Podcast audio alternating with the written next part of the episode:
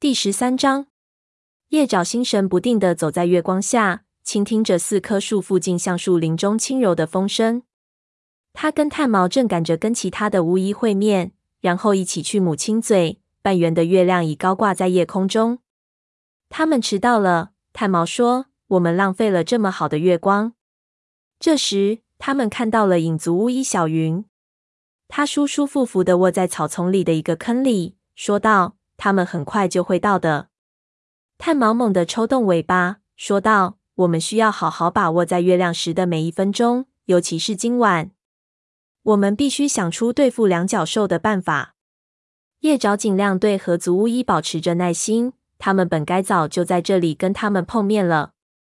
也许对他们而言，跟星族对话没那么重要吧，因为两脚兽的怪物还没有入侵到他们的领地。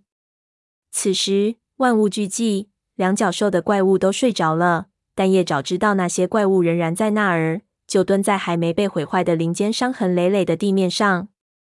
通常夜间猎物的声响要更大一些，但现在连最细微的声响都没有了。森林的寂静显得十分反常。一想到猎物，他的肚子就开始咕咕叫。出发之前，炭毛给了他一些可以抑制食欲的旅行草药，但一点用都没有。他依然觉得饿，他都不记得上一次吃饱肚子是什么时候了。族群里所有的猫都在挨饿，食物短缺已经导致族猫身体乏力，所以即使看见猎物也追不上。秃叶季正悄悄逼近，树叶已经开始枯萎，寒风吹来，叶子飘落到地上。叶爪实在看不出新族能给他们什么帮助。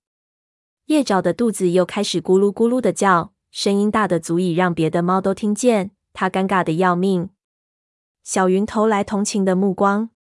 黑心派武士去垃圾场找老鼠和鸭食吃，他告诉炭毛，眼神黯淡了下来。虽然还没有哪只影族猫染上疾病，但这是早晚的事。希望你还记得上次你生病时我给你用的那些草药和浆果。炭毛提醒道：“我一直在找那些草药和浆果。”我知道，要不了多久，这些草药就会派上用场。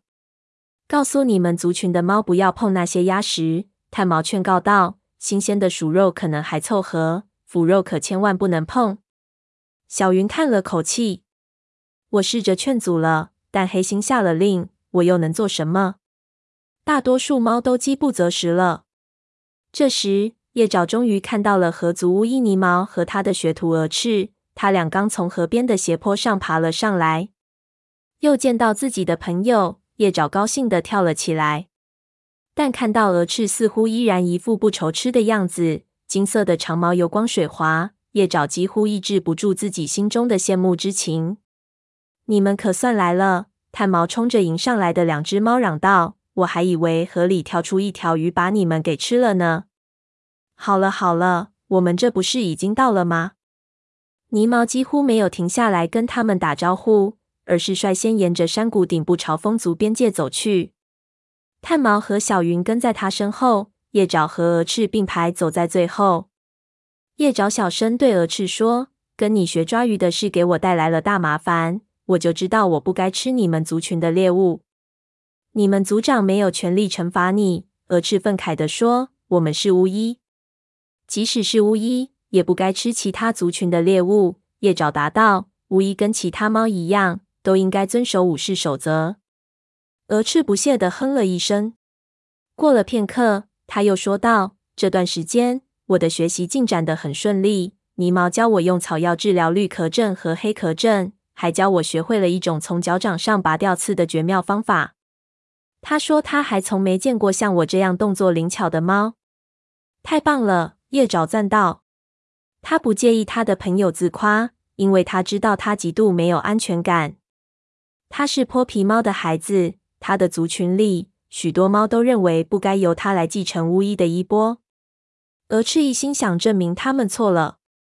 快走到风族边界的时候，叶爪突然感到一阵紧张。跟风族的对峙没过去多久，他知道风族的武士仍然充满敌意。他们似乎下定决心。不向外界泄露自己族群正在挨饿的事情，就算谁都看得出来。风族猫一只只骨瘦如柴，眼神呆滞。如果他们发现他们这群巫医进入他们的领地，会不会不顾一切的发起攻击？但是他只字未提，因为他知道，如果他多嘴把那个重大的冲突讲给蛾翅听，火星一定会大发雷霆的。几只巫医猫毫无停顿的跨过了边界，因为炭毛跛脚，所以其他巫医都保持着跟他一样的速度，急忙赶路。走上一个缓坡的坡顶，叶爪俯视下方，看到了两角兽毁坏这片土地后的可怕场景。两角兽在风族领地内留下的伤痕，比他和立伟第一次看到时的更宽更长。两角兽的几只怪物就蹲在那儿。皮毛在月光下发出耀眼的光芒。如果有小山挡住了怪物们的去路，他们就毫不犹豫地张开大嘴，吃出一条路，然后穿过它，在两边堆满了翻出的土。难道他们想要吞掉整个荒原吗？叶爪不禁打了个冷战，赶紧跳着追上老师。离风族营地不远的地方，风族巫医青面从一簇金雀花丛下走了出来。尽管叶爪早已预料到他这段时间肯定在忍饥挨饿，但是真的看到他时，人惊呆了。青面瘦的简直跟一具包着凌乱皮毛的活动骨架没什么两样。炭毛迎上前，怜惜的跟他碰了碰鼻子，对他说道：“愿星族与你同在，青面。愿星族跟我们整个族群同在。”青面长叹一声，有时候我甚至认为。星族想要我们每一只风族猫都到天上去加入他们，就连要留下传承武士守则的一只幼崽都活不下去。也许我们在月亮时分享梦境时，他们就会指示我们怎么做。炭毛试着鼓励他。看起来风族的处境越来越艰难了。鹅翅琥珀色的眼睛瞪得溜圆，悄声对叶爪说：“他们一直在河族的河里偷鱼，你知道的。鹰双抓住了好几个。”把他们都赶走了。他们只能四处找食。叶爪知道风族武士偷其他族的猎物不对，但他根本没办法谴责他们。当河里都是鱼的时候，是可以喂饱所有的族群的。突然，叶爪意识到火星的话是对的，两角兽正在毁灭森林。与此同时，他们也破坏了族群间的无形界限。也许只有所有的猫紧密的团结在一起。才能最终幸存下来。鹅翅停住脚步，嗅了嗅空气，说道：“别动，我闻到兔子的气味了。至少我认为是兔子，闻起来有点古怪啊。”“没错，你们看，就在那儿呢。”他用尾巴指向荒原的一个斜坡处，一条小溪潺潺流过石头。石头旁边有一个小小的棕色皮毛的躯体，是死的。叶爪说道。鹅翅耸耸肩说：“所以它已经成了乌鸦的食物了。我猜现在风族也不会嫌弃它是不是鸭食了吧？”“嗨，青面！”他喊道，“看看我发现了什么！”他连蹦带跳的跑下斜坡，奔向那只兔子。“别动！”青面命令道，“不要碰它。”鹅翅在那堆软绵绵的皮毛前收住了脚，回头看着斜坡问道：“怎么了？”青面跑下来，站在他身边。接着，叶爪和其他巫医也赶到了。青面小心翼翼地接近那只兔子，嗅了嗅。叶爪也跟着嗅了嗅，闻到了一股刺鼻的味道。这味道跟他和立伟造访风族时闻到的一模一样。他开始反胃，拼命克制着自己的恶心。不管这只兔子是怎么死的，他都不宜作为食物。是的，我猜的没错。青面满脸愁云地说：“又是这种味道。”他看着其他几只猫，平静地解释道：“两角兽在这片领域里对兔子做了一些可怕的坏事，它们全死了。如果猫吃了这些死兔子，它们也会死。我们因此失去了半数长老和几乎全部学徒。”接着是一阵惊恐的沉默。叶爪顿时深深同情起风族来。高星面对火星的时候，对此只字未提。那只高傲的风族族长宁愿让其他族群认为他们在自己的领地逮不到猎物，也不愿让外族知道他们正一只只的被自己的猎物害死。你也没办法救他们。你以为我没有试过吗？青面的声音里充满了绝望。我给他们吃尸草，就像逼他们吐出误食的绝命果那样。只有两只强壮的猫撑住了，其他的都死了。它的爪子把它面前的野草都揪掉了，眼睛里满是悲伤和挫折。我们还有什么希望？连我们的猎物都能杀死我们。炭毛跛着脚走到他跟前，把口鼻靠在他身上。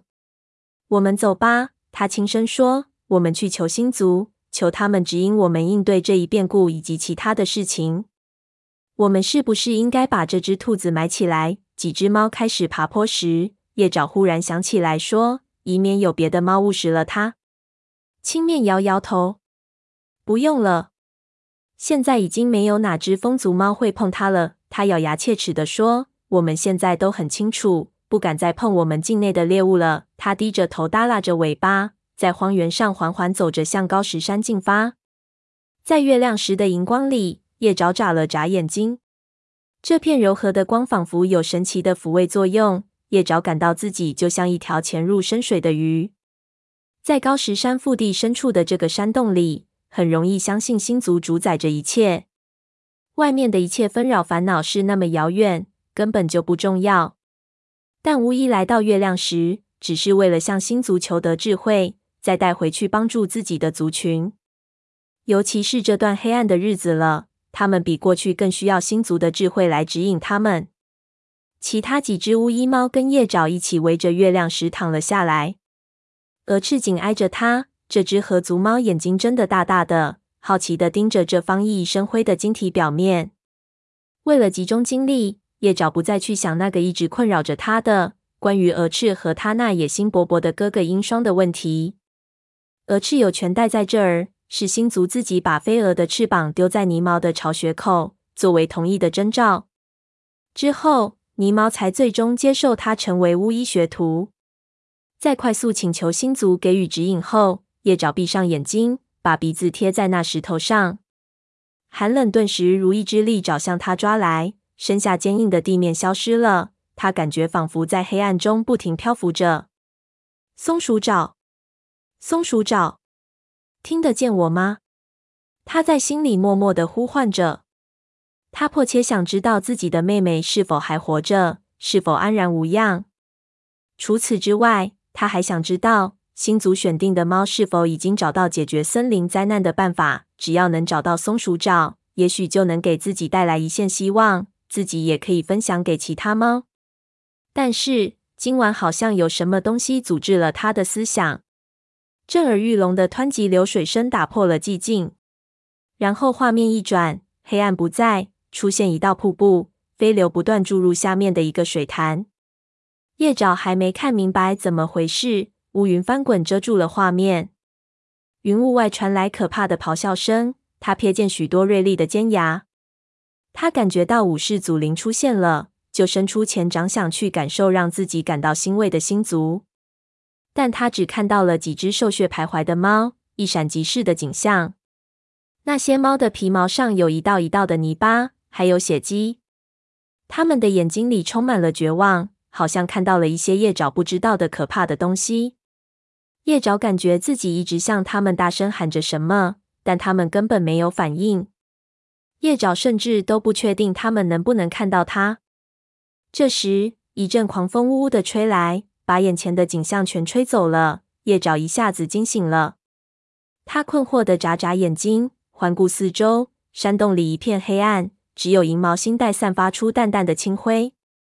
微光下，他只能认出蜷伏在自己身边的一只猫。这是一只漂亮的玳瑁色猫，胸部和脚掌都是白色的，身上散发着一股草药的香味。叶爪一开始把这只猫误认为立伟。后来才想起，立伟早已回到雷族营地了。蛾翅和其他巫医去哪儿了？叶爪意识到，除了他自己和这只陌生的玳瑁色猫，洞里早空了。玳瑁色猫睁开眼，忽闪着大眼睛看向叶爪。“你好。”他温柔地说，“别太担心你妹妹，也别太为你的族群担心。灾难时期已经到来，但猫族非常强大。”而且拥有无比的勇气去迎战困难。叶爪愣住了，他陷入了另一个梦境。他眼睛睁得大大的，忽然意识到这只玳瑁色猫到底是谁。他听说过很多这位巫医的故事。他的父亲一开始加入雷族时，是这位巫医帮助他在梦中指引他走上成为族长的道路。你是，你是班叶？他问道。玳瑁色猫点点头，正是我。我知道火星跟你说起过我。是的，叶爪好奇地盯着这只母猫。他说你对它帮助很大。我爱它，就和爱其他猫一样。半夜低声说：“作为巫医，也许我对它过于偏爱。如果星族没有选中我走上巫医的道路，事情也许会有所不同。”他动情的眯缝起眼睛。我没有孩子，叶爪，但看到火星的孩子走上巫医这条路。我说不出有多高兴。我知道星族一定为你准备了重要的任务。叶爪吞了口口水。我能请教点事情吗？他犹豫的问。当然可以。你能看见松鼠爪吗？他还好吗？班夜沉吟许久，最后答道：“我看不到他，但我知道他在哪儿。他很安全，正在回家的路上。如果你知道他在哪儿，为什么看不到他？叶爪有些疑惑。半夜眼神里充满温柔怜悯，说道：“松鼠爪现在由别处的武士祖灵照看着。这是什么意思？”叶爪想起他试着跟松鼠爪建立感应时看到的可怕的血迹斑斑的猫。在这场梦中，他的眼睛睁得很大，甚至惊得跳了起来。他们是谁的武士祖灵？难道不止一个星族？班叶温柔地笑了。说道：“亲爱的，世界如此广阔，那些其他祖灵指引的猫，你需要探索的东西多着呢。”叶爪感觉脑子乱成了一团麻。他结结巴巴地说：“我觉得星族并非万能，他们控制不了何时刮风和下雨，是不是？”班叶温柔地提示他：“他们确实不能控制日升日落和月圆月缺。但是，小家伙，别害怕。”他接着说：“从现在开始，无论你走到哪里，我都会跟着你。”他的声音逐渐远离，身形也变得模糊不清，最后化成了一片黑暗。一个多心跳过后，叶爪竟然看到了他胸前如星星闪烁的一抹白色，还有他那双晶莹的眼睛。然后他眨着眼睛醒了过来，从梦中回到现实的山洞中。蛾翅和另几个巫医都已经在他周围忙碌了起来。这是真的吗？他疑惑极了，因为晕眩都不敢大声说话。松鼠爪和他的同伴现在由别的星族指引，难道真的有比星族还要强大的力量？这是否意味着星族根本不能拯救森林？他蹒跚着站起身，似乎仍能闻见一缕斑叶留下的芳香气息。